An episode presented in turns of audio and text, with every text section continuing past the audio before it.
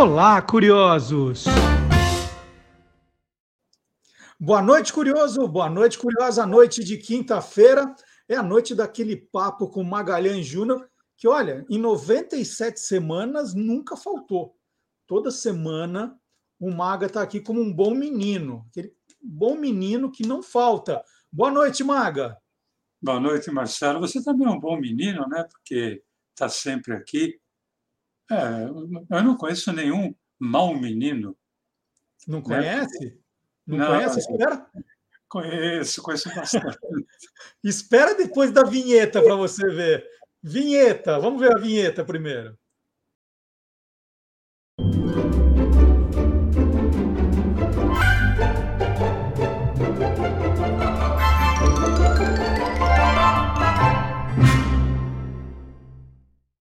Bom, o Maga diz que não conhece nenhum mau menino. Será verdade? Hein, Maga? Será que você não conhece mesmo nenhum bad boy da televisão, assim, um mau menino? Eu falei que não é que eu não conheço nenhum. É que um é pouco. Eu conheço dois, três, cinco, dez, cem mil. Né? Eu conheço vários, vários. Mas tem um porquê que você está me perguntando isso, né, Marcelo? Sim, porque você resolveu hoje falar de bad boys da televisão brasileira. E a gente precisa saber quem são esses boy, bad boys, né? Como você define os bad boys? É, olha, na, na história da televisão brasileira há vários bad boys, mas deixando bem claro que eles não são gente do mal, né? Bad boys, na minha concepção, são aqueles artistas, aquele pessoal de televisão que é irreverente, às vezes indomável, muitas vezes polêmico. Alguns são polêmicos por natureza, outros fazem da polêmica praticamente a sua forma de expressão artística. Né? Então eu, eu resolvi relembrar três bad boys, dos quais eu pude acompanhar bem a carreira através da televisão.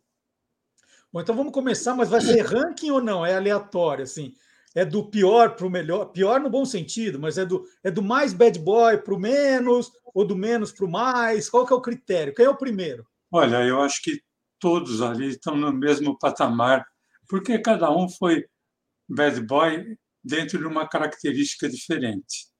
Mas esse primeiro que nós vamos falar, ele foi jornalista, ator de TV, ator de cinema, compositor, cantor, produtor, diretor um dos caras mais geniais que o meio artístico brasileiro já viu, Carlos Imperial.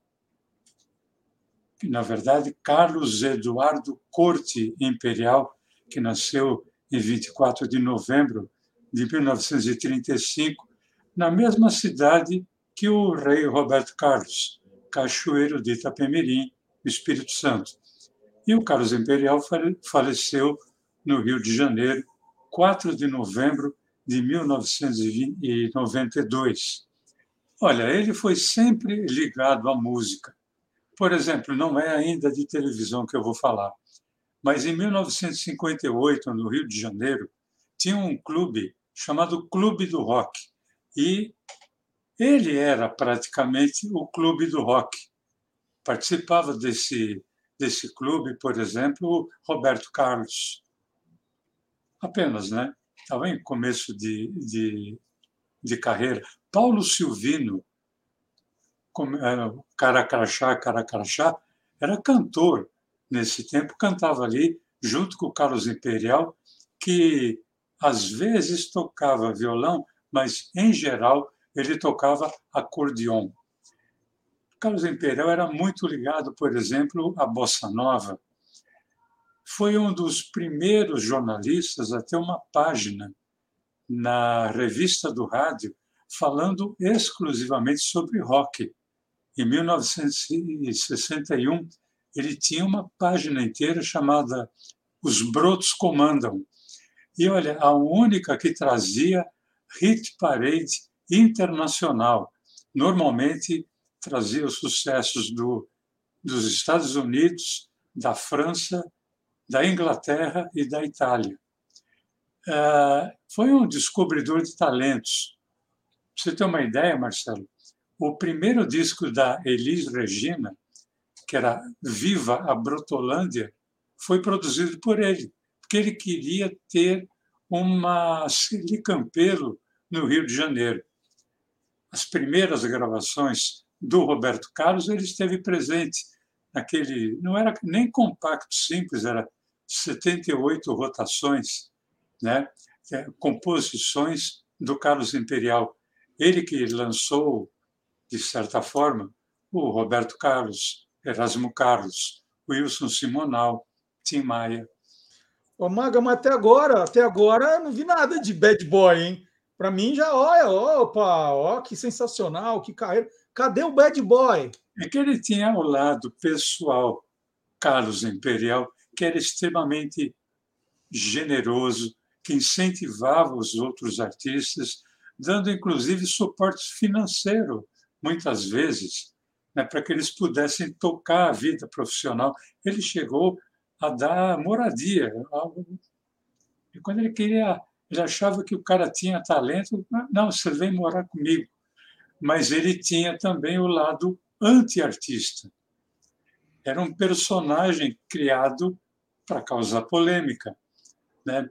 Por exemplo, um dos, ele foi um dos maiores divulgadores e incentivadores do rock, mas muitas vezes ele procurava criar polêmica com o pessoal do samba, justamente para evidenciar o rock. Vou lembrar de uma coisa. Em 1967, ele compôs uma canção chamada A Praça. Essa música foi sucesso assim durante meses, ficou estourado na, na, nas paradas. É, inclusive, até hoje, o tema de abertura do programa Praça Nossa. Mas quando ele compôs, ele começou a espalhar pela mídia que havia dezenas de artistas querendo gravar. Isso já criou um burburinho. Antes mesmo da música é, ser lançada, ela já era sucesso. O pessoal nem conhecia. Quem acabou gravando foi o Rony Fon, que uhum. estourou nas paradas de sucesso.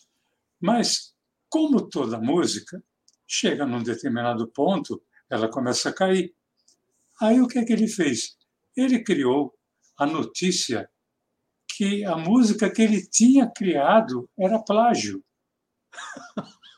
Sério, ele contratou um cara no Rio de Janeiro, cara que era sambista de morro, amigo dele, falou: você vai para São Paulo e vai dizer que a música é um plágio de uma música sua. E você vai começar a ir nas rádios e vai me detonar. E foi isso, ele pagou a passagem, pagou hospedagem tal, etc. E o cara começou em tudo quanto é rádio. Né? Naquele tempo o rádio era muito forte, assim como a televisão. Do rádio, o cara começou na, na televisão falando que era plágio, era plágio, era plágio a ponto de ele, imperial, eh, se dizer extremamente revoltado com aquilo, ele compôs uma outra música chamada A Outra Praça, em protesto contra a acusação de plágio. Essa outra praça foi gravada pelos Demônios da Garoa. Resultado, a música A Praça voltou ao topo das paradas de sucesso e a outra praça também começou a ficar ali em evidência. Isso prova que ele era um anti-artista. Né? Mas então o negócio dele era, era causar polêmica para continuar em evidência, né? Era o jogo. Mas sempre, sempre, sempre. É, é, existe um, um registro de uma entrevista que ele deu nos anos 1960 a ideia dessa entrevista era de se autopromover, porque ele ia participar daqueles antigos desfiles de fantasias, antigos hoje, né? Na época, era o must do, do carnaval carioca, aqueles desfiles de fantasia que aconteciam no Teatro Municipal do Rio de Janeiro. Então, ele deu uma entrevista se dizendo é, irritado, desafiando alguém na época que é, participava desses desfiles só para se autopromover. Ele está declarando que ele e os seus coleguinhas não mais pisarão a passarela do municipal, porque eu estarei lá. Está com medo? Sei lá o que, que ele tem. Aliás, é muito bem feito isso, que ele e toda aquela turminha não pisem mais na passarela municipal. Será um carnaval muito melhor, muito mais bacana. Enquanto o senhor Mauro Rosas, que anda me atacando pelos jornais, em vez de me atacar, é muito simples. Faça uma fantasia melhor do que a minha e vá disputar comigo. Já que diz que no municipal não será, porque a fantasia dele é de luxo, a minha originalidade, que vá no Carnaval Hip, na noite do Carnaval Hip, onde existe um só estilo de fantasia. Estarei lá esperando. Ô Maga, aí, o Carlos Imperial era sempre esse personagem assim? Olha, o Carlos Imperial fazia o tipo daquele lutador de luta livre, que era considerado malvado, sujo, mas que sem ele o lutador herói não vivia. Eu vou dar um outro exemplo, Marcelo. Nós já falamos de um programa aqui nesse podcast chamado Esta Noite se Improvisa, que foi um game eh, na TV Record dos anos 1960, que era partia-se de uma palavra que era dada pelo mestre de cerimônias, tinha ali eh, nos participantes tinha uma cadeira com um botão, quem apertasse o primeiro botão tinha que cantar uma música que tivesse aquela palavra. O Imperial, ele, assim como vários outros, era muito bom de memória musical. Só que ele posava de vilão.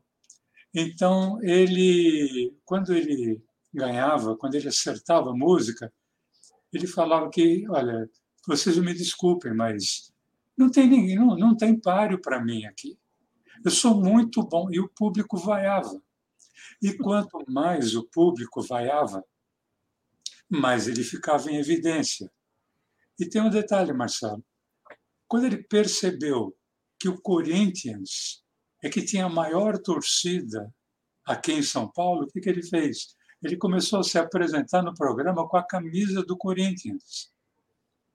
E, além de tudo, ele dizia: só podia ser um corintiano para vencer esse programa, porque os outros times não vencem. E olha que o Corinthians não era campeão naquela época. Uhum. E ele provocava o público dizendo: pode vaiar, eu prefiro ser vaiado no meu Cougar Mercury do que ser aplaudido num ônibus. Então, ele procurava a polêmica com essa discussão, é, assumindo que, vamos dizer, o seu lado cafajeste. Ele procurava sempre procurar, aliás, ele procurava sempre a discussão com artista de fama. Por exemplo, ele batia de frente com o Flávio Cavalcante, que tinha um grande programa de audiência na época. Então, ele desafiava o Cláudio Cavalcante, dizendo que tinha pena dele. Né? Mas, olha, ele também sabia se aproximar e interagir com os artistas mais antigos, inclusive de vertentes musicais diferentes. Por exemplo, ele se aproximou de Ataúfo Alves, que era um sambista considerado da velha guarda. Correu o ano de 68, 69, 70, por aí, havia uma briga entre a Bossa Nova e a Jovem Guarda. E nós, da Jovem Guarda, é, procuramos uma bandeira para mostrar que nós também gostávamos de música popular brasileira.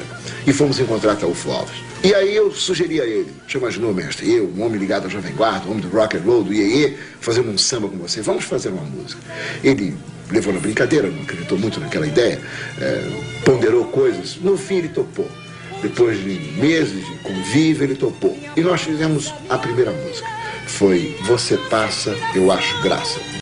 O Magri, você exaltou aí, né, que esse lado criativo do, do Carlos Imperial, né, a, a, até para causar polêmica, né, é, para tudo, para aqueles personagens.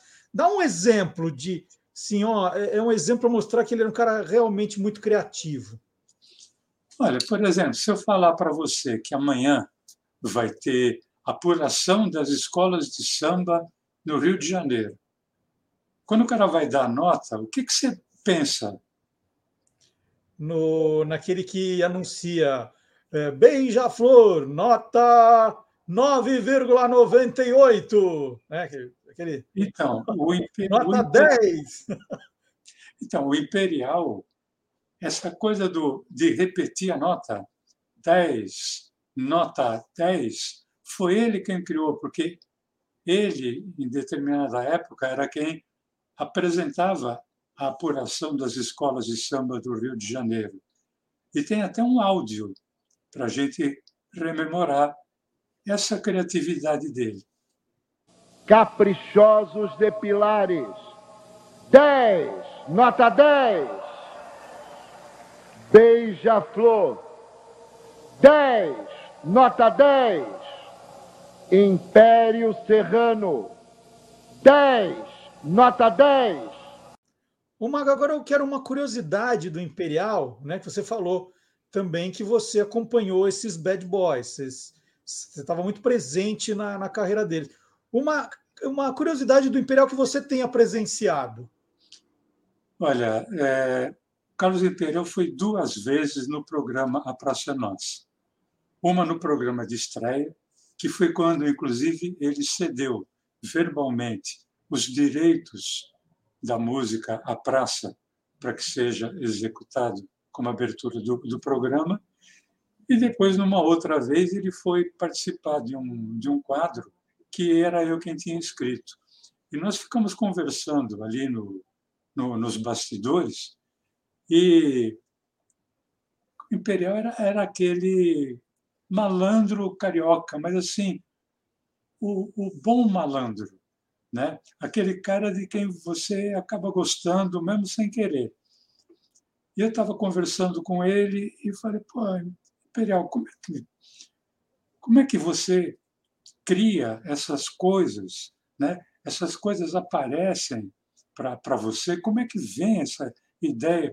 E ele foi bem claro para mim, ele falou, olha, eu vou falar como jornalista. Se você quer anunciar, você quer colocar uma manchete no jornal que um fenemê passou por cima de um Fusca, você tem duas opções. Você fica numa estrada esperando que num dado momento, num dado dia, apareça um fenemê e se choque com um Fusca. Ou então, você pode fazer o seguinte: você contrata um fenemê, contrata um Fusca, faz um passar por cima do outro e dá a manchete. Eu prefiro a coluna 2. Deixou muito claro como é que ele armava as situações para criar polêmica e para se promover. Né? Está aí a, a, a, prova disso é aquela vez que ele trouxe o, o compositor lá do Rio para dizer que a música dele era plágio. Né? Maga, já que a gente está na coluna 2, vamos para o segundo Bad Boy, então. Carlos Imperial, genial. Começamos super bem. Bom, olha, só pela forma como ele quase sempre foi tratado, já dá para se ter uma ideia de como é que ele era. Porque ele era tratado de o menestrel maldito. E, aliás, foi um, um show que ele criou ali no comecinho dos anos 60, que tinha esse nome, por isso que ele passou a ser tratado, tratado dessa forma. Eu estou falando de Juca Chaves. Ele que, na verdade, chama-se Jurandir Chasques Chaves, que nasceu no Rio de Janeiro, 21 de outubro de 1938, e vive hoje lá na Bahia, muito tranquilo. Esse Chasques é porque ele é de o pai dele era judeu austríaco. Escreve com CZ. Juca Chaves, que é formado em música erudita, estudou piano, teoria musical e regência com o maestro Eleazar de Carvalho. É um exímio violonista e ele toca também alaúde. E, além de tudo, ele é compositor, como todos nós sabemos. Né? Começou a carreira em 1959, criando modinhas românticas, ao mesmo tempo que ele criava outras modinhas que eram sátiras ao governo da época. Sua primeira sátira, inclusive, presidente Bossa Nova de 1960, quando Juscelino Kubitschek era o presidente do Brasil, chegou às paradas de sucesso e o seu primeiro LP, As Duas Faces do Juca, chegou no primeiro lugar. Agora, ele tinha um modo de se apresentar que era chocante para a época. Então, isso é, era uma contravenção é, em televisão, principalmente, porque ele se apresentava de camiseta ou em manga de camisa, em vez de terno e gravata, sempre descalço, que era uma coisa assim que todo mundo reparava. É, é, as câmeras costumavam mostrá-lo de corpo inteiro, que era para dizer que ele estava descalço. E ele quase nunca se curvava ao aplauso do público, porque ele dizia que quem se, quem se curva mostra o rabo. Era uma coisa. E ele é de pouca estatura, de um nariz bem, bem pronunciado, né? E isso sempre foi motivo para autoelogios, assumindo ali um personagem do qual ele chamava, e sempre chamou, chama até hoje, de nasal sensual. Inclusive, tem, eu pesquisando em revistas, eu achei uma. Numa entrevista, é, perguntaram para ele assim: se você fosse o Pelé, quem mais. É, o que você mais desejaria no mundo se você fosse o Pelé? Ele respondeu: eu desejaria ser Juca Chaves. Olha só.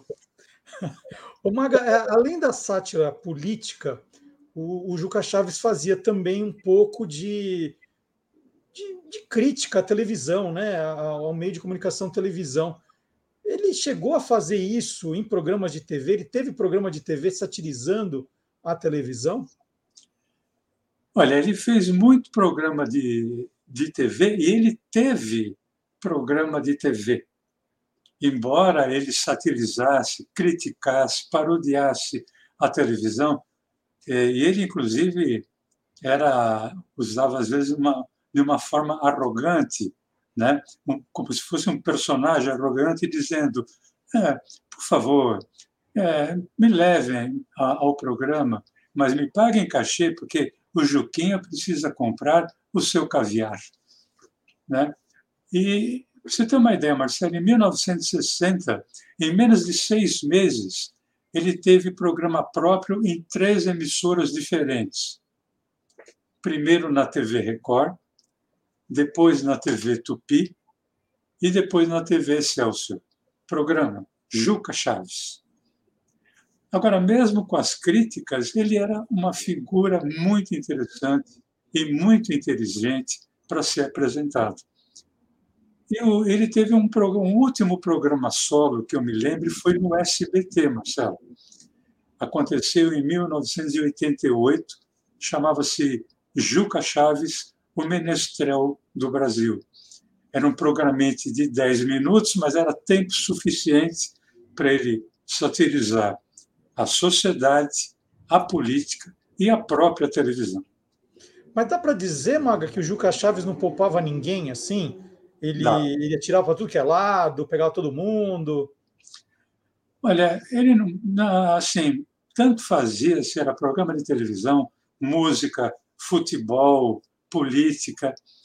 É, por exemplo, sátira musical, não era paródia, era sátira. Roberto Carlos, é, mil, começo dos anos 1970, é, compôs e gravou uma música chamada Jesus Cristo. O que que o Juca Chaves fez? Ele compôs e gravou uma música chamada Jeová, Jeová. Era uma sátira ao Jesus Cristo. É, o Simonal gravou uma música composta pelo Jorge Benjor, 1970, País é, Tropical foi onde surgiu o termo patropi. Uhum. O que que o Juca fez? Na mesma época, ele gravou Paris Tropical, que era uma sátira ao país tropical, dizendo que o primeiro mundo era muito melhor do que o terceiro mundo. Mas ela não, não parava por aí. É, 1970 também, o cantor baiano Paulo Diniz, que foi parceiro de Raul Seixas e Paulo Coelho, lançou com muito sucesso a música Quero Voltar para a Bahia. Essa música tinha no refrão uh, cantado em inglês, que era I don't want to stay here. I want to go back to Bahia. Uhum. Na mesma época, é, o meio televisivo foi sacudido por uma tentativa de suicídio. Depois de viver ali uma grande frustração no romance com o diretor Carlos Manga, a atriz e jornalista da TV Record, Cidinha Campos, cortou os pulsos, tentando se suicidar. O Juca Chaves não perdeu tempo, ele misturou tudo. Ele fez uma sátira à música do Paulo Diniz. Lembra? Era Eu Quero Voltar para a Bahia. Ele fez uma sátira que era Take Me Back to Piauí. Ele, o Paulo Diniz falava I want to go back to Bahia. Ele falava Take Me Back to Piauí. E na letra, ele satirizou a tentativa de suicídio da própria Cidinha Campos. A letra dizia assim, num determinado momento, era num, num dos versos. Chacrinha, ah, na minha terra tem chacrinha, que é louco como ninguém. Tem Juca, tem Teixeirinha, tem Dona Hebe também. Tem maçã, laranja e figo. Banana, quem não comeu? Manga não. Manga é um perigo. Quem provou quase morreu. Nossa. E o pior, Marcelo, é que ele cantou essa música praticamente em primeira mão na TV Record, que era a emissora em que trabalhava quem? Carlos Manga e Cidinha Campos. Ô Maga, tem alguma curiosidade aí vivida por você com o Juca Chaves, que você viu mais próximo a você, assim? É, porque tem, porque quando o Juca foi fazer o programa Juca Chaves, o Menestrel do Brasil, eu, lógico, que procurei encontrá-lo, conversar com ele, porque eu sempre fui fã dele, assim como eu sou fã até hoje do Carlos Imperial. Né? Eu adoro os dois, adoro o Juca. E em conversa com ele, eu ouvi dele o seguinte: duas coisas sensacionais. Olha, eu desisti de marcar encontro para depois dos meus shows. Teve uma época que eu desisti disso, porque nenhuma moça ficava feliz é, de ter um encontro em delegacia. Porque depois dos shows dele, normalmente ele acabava indo é, preso. Uhum. E uma outra coisa, ele falou: Olha, eu nunca. Teve uma época que eu não me preocupava em dirigir meu próprio carro para fazer show ou programa de TV. Porque na ida eu ia de táxi. E na volta sempre tinha uma gentil viatura da Polícia Federal me esperando.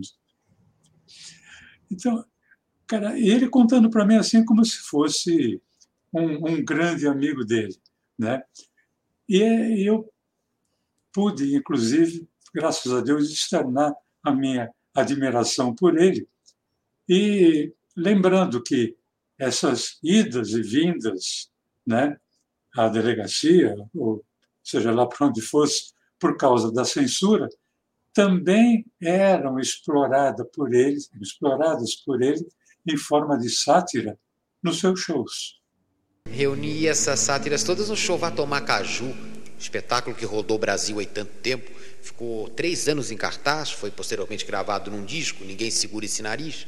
No finalzinho da temporada, levei o espetáculo para Brasília, onde normalmente eu termino as minhas temporadas. Logo após a saída do, do espetáculo, fui recebido à porta do Palácio da Alvorada pelo ex-presidente Médici, meu amigo, junto com o ministro Reis Veloso, ministro Jabas Passarinho, o senador Petrônio Portela, ministro Andreasa. Eles todos iam visitar a inauguração da creche da mulher do ministro Jabas Passarinho.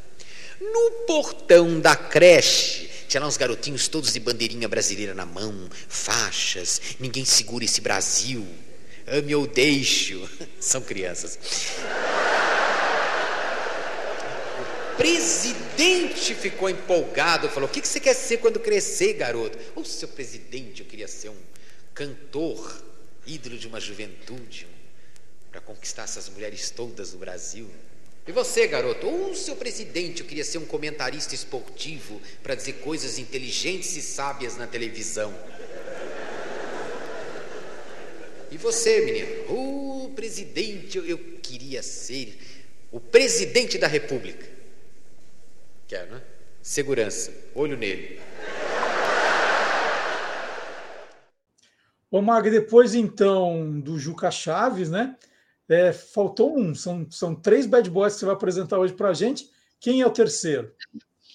Olha, nós falamos de um bad boy que era ligado à música, mas também foi um grande apresentador de televisão, que era o Carlos Imperial. O outro bad boy que era muito mais ligado à música e à sátira musical, à sátira política, né? sátira de costume, de televisão. E tem o terceiro bad boy, que é aquele que até hoje está sempre de olho no lance, que é o grande Silvio Luiz Pérez Machado de Souza. O Silvio Luiz, ele que nasceu em São Paulo em 14 de julho de 1974, né, perdão, 1934, e está na ativa até hoje. Ô, ô a gente pode dizer que ele é bad boy desde quando, Silvio Luiz? Desde que começou a carreira artística.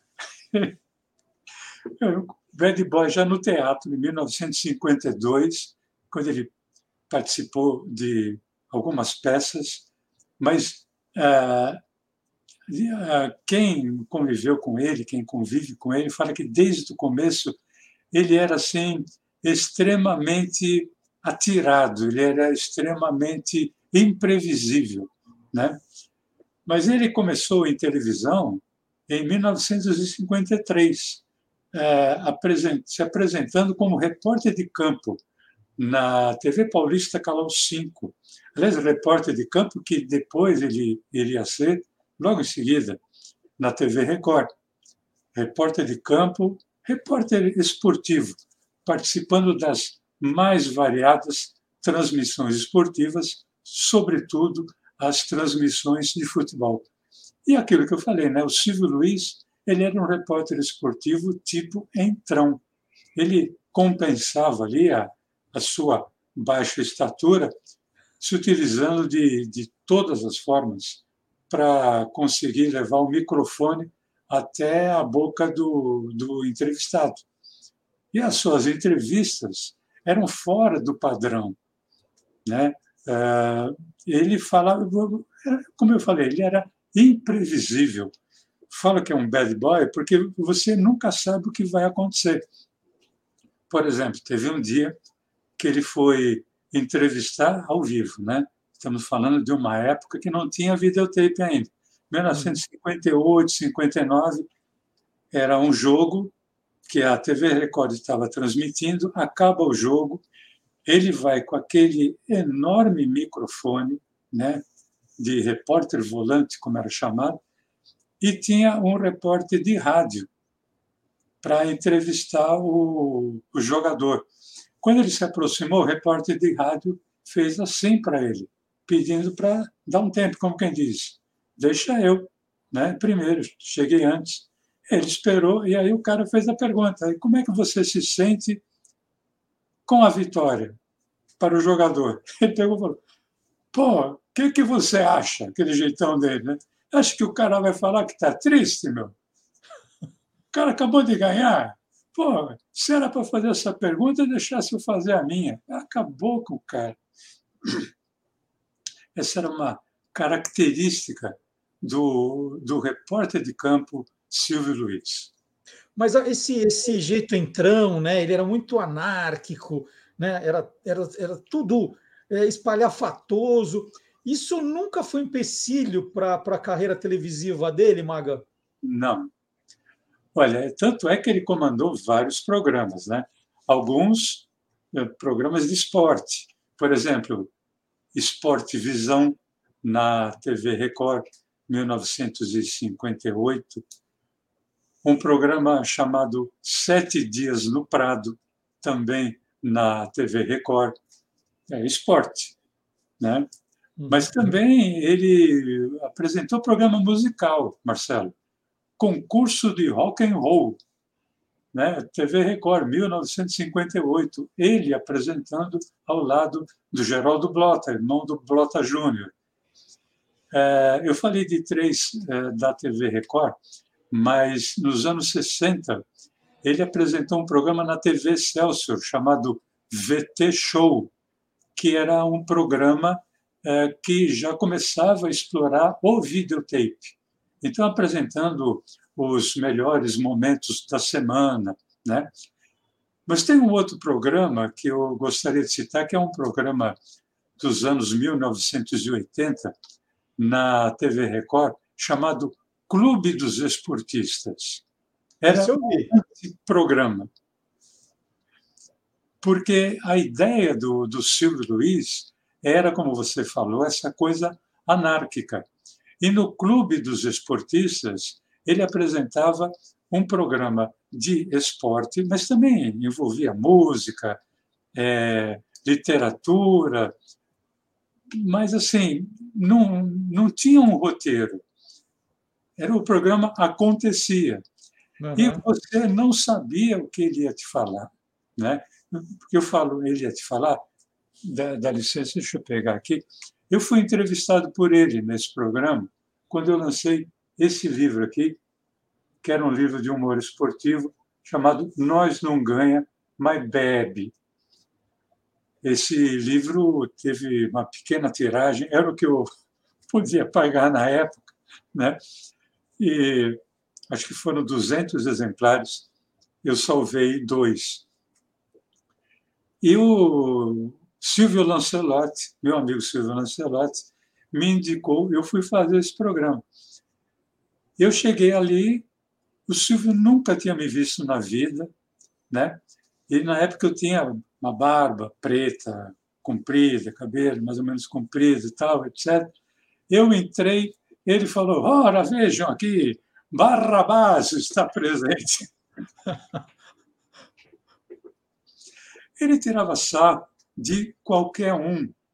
Né? Ele era extremamente anárquico. Ele tinha, inclusive, ele apresentava esse programa junto com o Flávio Prado, junto com o saudoso Eli Coimbra, né? e todo, eh, Fernando Solera, e todo mundo curtia muito, embora fosse anárquico. Né? Ele tinha uma auxiliar de estúdio. Normalmente, as auxiliares de estúdio eram mulheres bonitas. Né? Não, ele fez questão de ser anti. Então, era uma moça que trabalhava, eu não sei nem onde, ela servia café e em alguma empresa, ou talvez ali na, na, na própria Record, chamada me deu um branco agora, meu Deus do céu. Eu, eu não lembro também. Ela, né? Mas era uma coisa assim, ele. Caramba, era tão, era tão importante se eu lembrasse o nome dela, mas eu acho que nós temos aí um, uma lembrança de, de vídeo em que ele, ele vai falar e ele mostra muito bem nessa lembrança que zorra que era o Clube dos Esportistas. Por favor, veja o que eles querem tomar. O Brito Cunha, técnico da seleção de basquete. Levanta um pouquinho, levanta um pouco, por favor. Levanta. Por favor. Mas olha, olha aqui, vem aqui, vem aqui. Não, não, ele não morde, filha. Não. Ela bate exatamente na perna dele. Olha, olha que coisa. Olha aí. Bate na barriga dele, do Silvio. Você passa por baixo da perna dele ou não? Então passa. Não, passa. Abre a perna, Silvia, a senhora abre a perna. Não, ela passa, abre, a, abre a perna. Ela, passa, passa aí no meio. Baixa, baixa. Por onde eu passo? Por aqui. Por aqui, abaixa, baixa. Isso, abaixa, baixa, passa, isso. Ô, Maga, tem mais alguma lembrança do, do Clube dos Esportistas? Eu lembro de uma época que ele, ele foi candidato a, a presidente da Federação Paulista de Futebol, que era também uma, uma candidatura para é, para. Na verdade, era uma crítica aos candidatos, né? que ele jamais seria eleito. Tinha uma, uma, era uma piada, na verdade, era uma piada, né? Era uma piada, era uma piada porque, assim, até então, na Federação Paulista, eu estou falando dos anos. início dos anos 1980. Uhum. Até então, os presidentes da Federação Paulista de Futebol eram é, dirigentes de futebol, gente ligada ao futebol. E políticos começaram a entrar para participar da eleição e acabaram sendo eleitos. O primeiro foi Nabi Abichedi, e o, o, que era político na época. E depois o Maria Marim, né? estava ali para tentar ser o, o próximo candidato, ali em 1983. E quando a, o pessoal da crônica esportiva percebeu que os políticos estavam começando a entrar, invadir o futebol, ele falou: vamos fazer uma brincadeira, vamos lançar uma chapa nossa. Né? E deram o nome de, inclusive, Nossa Chapa. E aí, bom, mas quem é que vai ser? Aí perguntaram, Silvio, você topa? Ele falou, eu topo. Claro, que jeitão dele, né? Oh, lógico que eu topo. E aí era ele como candidato a presidente e o Flávio Prado candidato a vice. E o que, que eles fizeram? Como eles chamavam, eram chamados de cartolas, né? os presidentes de clube, presidentes de federação, tal, etc., eles se apresentavam de cartola e fraque. E eles chegaram de charrete uhum. para ah, o dia do, da, da eleição. Foram criticados, ele foi muito criticado pelo Nabi Abichedi, mas era isso mesmo que ele, que ele queria. Né? Ô Maga, é, já que estamos falando de futebol do Silvio Luiz, ele foi árbitro de futebol também, né? Antes dessa loucura toda na televisão, ele foi árbitro. Eu queria saber como é que ele era como árbitro. Você deve ter visto ele atuando. Eu vi, olha, eu vi ele atuando numa partida portuguesa e Guarani. É, tudo bem, a portuguesa ganhou largamente, foi de goleada. Agora, tem um quarto gol da, da portuguesa, eu não lembro quem, quem marcou, mas assim, num completo impedimento e ele deu o gol. Né? Então, ele foi polêmico também como árbitro de, de, de futebol. Inclusive, o pessoal reclamava ali na hora da, da feitura do gol. O pessoal do Guarani foi reclamar, ele não quis saber, apitou o centro do, do gramado, mas ele foi tão polêmico é, como árbitro, assim como ele foi como jornalista e apresentador. Bom, para terminar, então, Maga, é, qual seria a grande marca, então, para terminar né, esse programa de Bad Boys, a grande marca de, de Silvio Luiz como bad boy na TV brasileira? Ah, é como narrador esportivo, né? Porque ele transgrediu completamente tudo que se pensava, tudo que se fazia de narração esportiva. Por exemplo, ele pedia para os câmeras, dependendo do, de onde era a transmissão esportiva, eh, mostrar os prédios em volta, né? E detalhes da plateia, coisa que, que não se fazia. Né? Então, mostrava ali, de repente, tinha alguém com o dedo no nariz. Ele falava: opa, vai ter festa no salão hoje. Né? Ele não perdia nada, mas assim, uma coisa que normalmente um narrador esportivo não falaria, ele falava. Né? E tirava sarro do, do comentarista. Né? Me lembro de uma vez que Pedro Luiz, grande Pedro Luiz, comentarista, um senhor, perto do Silvio Luiz daquela época, era um senhor. E aí, eu não me lembro como é que foi o negócio, falou. É, não, ah, o, o árbitro assopra o seu apito. Falando em assoprar, isso me lembra um trilo de passarinho. É, Pedro Luiz, seu passarinho ainda canta? Não tinha nada a ver. Né? E o Pedro Luiz sem jeito, tal, etc. É uma coisa que nenhum narrador esportivo falaria. E as coisas que ele criou, né? ah, os bordões que ele acabou criando, mas era uma coisa espontânea, uma coisa dele, uma coisa que ele falaria sentado numa arquibancada, ele falava ali no microfone. E eu acho que a gente poderia prestar uma grande homenagem ao, a esse bad boy de quem eu sou fã também. Eu me divertia muito vendo o jogo do Santos, mesmo quando o Santos perdia, o que não era raro, né? ali nos anos 1980, sábado à noite, o Santos tava, perdia, mas eu ficava, de certa forma, consolado, porque eu me divertia com a narração do Silvio, então a gente poderia rememorar alguns dos grandes bordões que ele trouxe para a narração, a narração esportiva da televisão. Acerta o seu aí, que eu arredondo o meu aqui. Está valendo! Minha Nossa Senhora, olho no lance pelas barbas do profeta! Pelo amor dos meus filhinhos! Aconteceu um cocorococó aqui em Belo Horizonte! Um peru do Sérgio!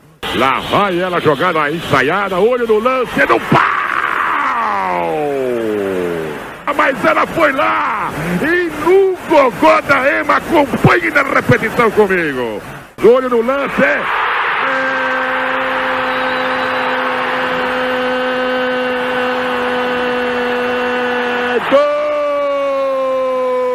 do Cruzeiro!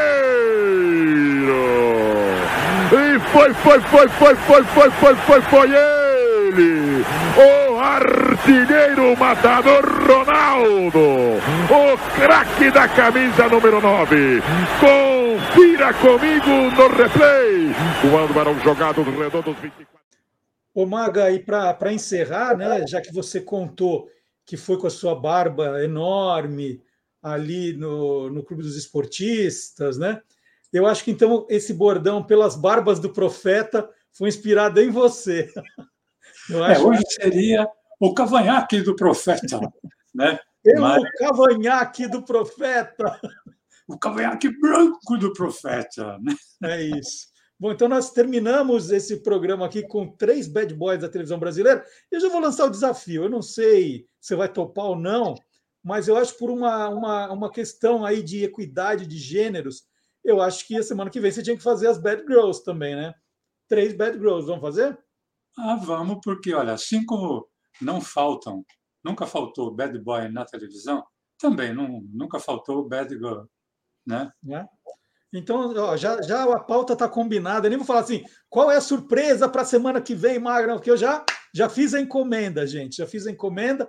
E sábado tem o Olá Curiosos a partir das 10 da manhã. Você vai assistir a um pedacinho desse programa, mas se quiser rever, se quiser compartilhar com seus amigos, todos os programas, e esse é o número 97, todos os que a gente viu com a TV, você acompanha, pode ver a hora que quiser, guardar, baixar, tá tanto no Spotify do Guia dos Curiosos, né, se você só quiser o áudio, como também com imagem no canal do Guia dos Curiosos no YouTube. Né? Então, sábado tem um pouquinho. que fosse 98, Marcelo. Não, esse é o 97, Maga. 97. 98 é a semana que vem. Você está querendo chegar logo no 100, mas não. É, esse é o 97. Queria, né? Mas o que, que eu posso não, falar? É... Não, não, não. Estou contando direitinho. Eu estou contando com feijãozinho. Quantos faltam para o 100. Então, semana que vem tem o 98 Bad Girls Margarines chegando no número 100, hein? Maga, até sábado no Olá Curiosos e até quinta que vem aqui. Seja um bom menino agora, tá? e fala tchau para todo mundo. Não vou falar, não. Ó, tá vendo como ele é mal? Tchau, gente.